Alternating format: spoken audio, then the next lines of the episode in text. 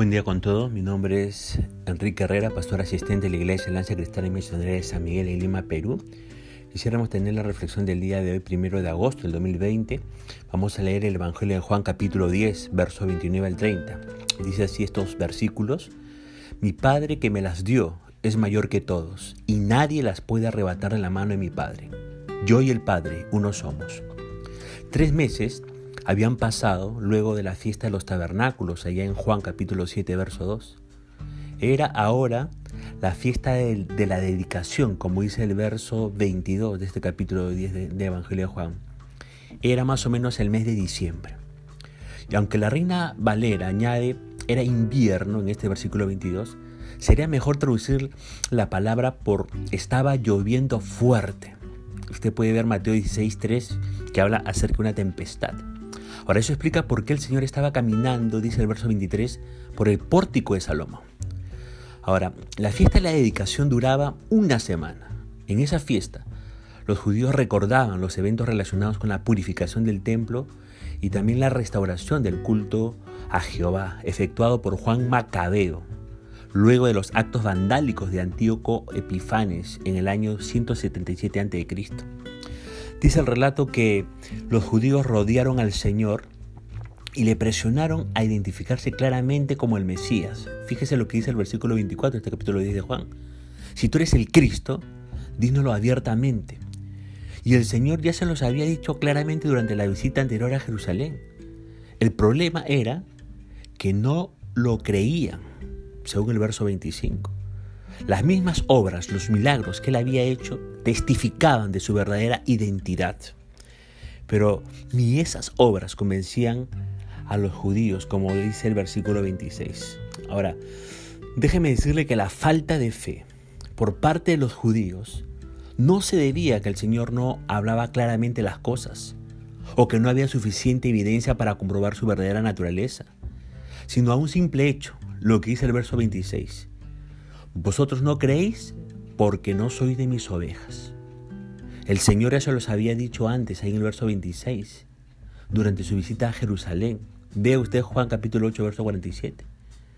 En el versículo 27 de este Evangelio de, de, Juan, en el capítulo 10, el Señor afirma tres grandes características de las verdaderas ovejas, o de los verdaderos creyentes, o de los verdaderos discípulos del Señor Jesucristo.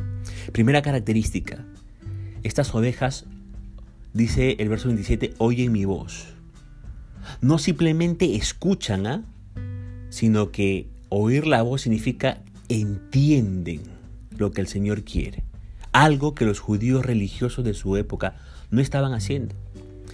Segunda gran característica de las verdaderas ovejas o de los verdaderos creyentes. Dice el verso 27 también en la segunda parte, yo las conozco.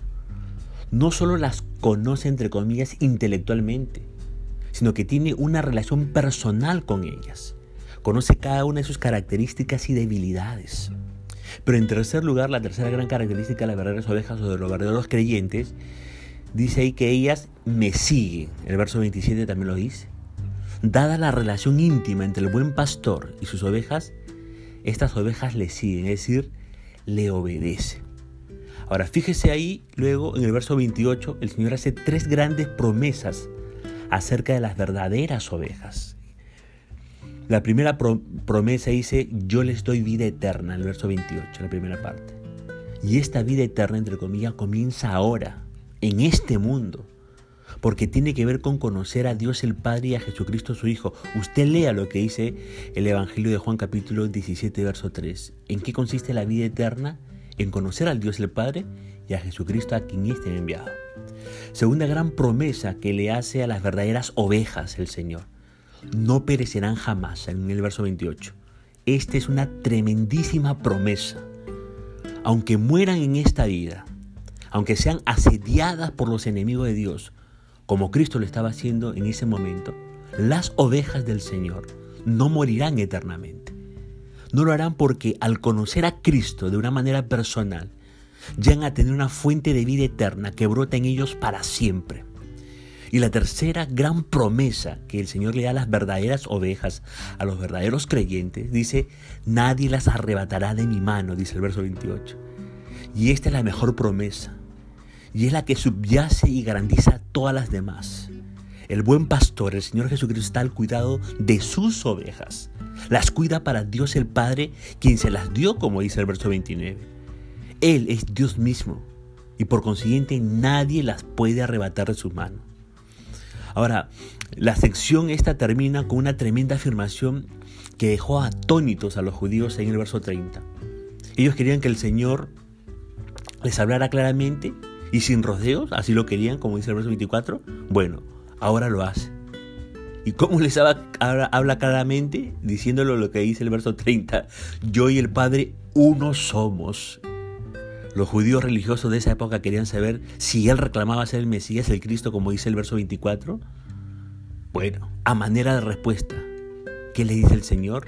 No solo soy el Mesías, sino que soy divino, soy igual que el Padre, soy uno con Él. ¿Y sabe qué?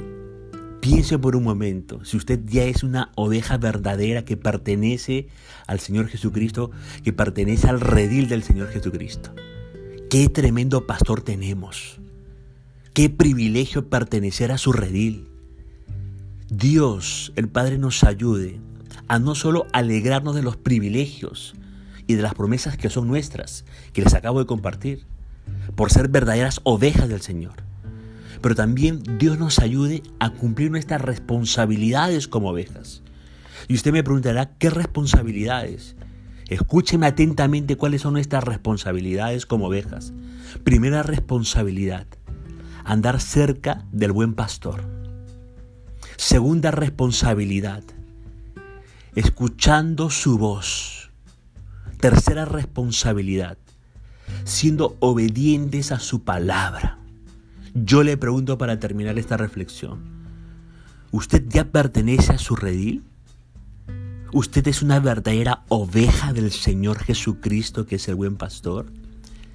Le pregunto, ¿ya está disfrutando de los privilegios y de las promesas que el buen pastor está ofreciendo? ¿Mm? Si usted ya es oveja, está cumpliendo con las responsabilidades que tenemos como ovejas verdaderas del Señor. ¿Está caminando cerca del buen pastor? Dígame. ¿Está caminando cerca del buen pastor? ¿Está escuchando su voz? ¿Ya la supo discernir? ¿Mm? ¿Qué le ha dicho últimamente nuestro pastor en medio de esta coyuntura del COVID-19?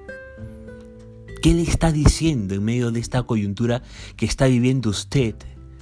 De crisis, de pandemia, de temor, de noticias malas. ¿Qué le está diciendo el Señor? Le pregunto para terminar.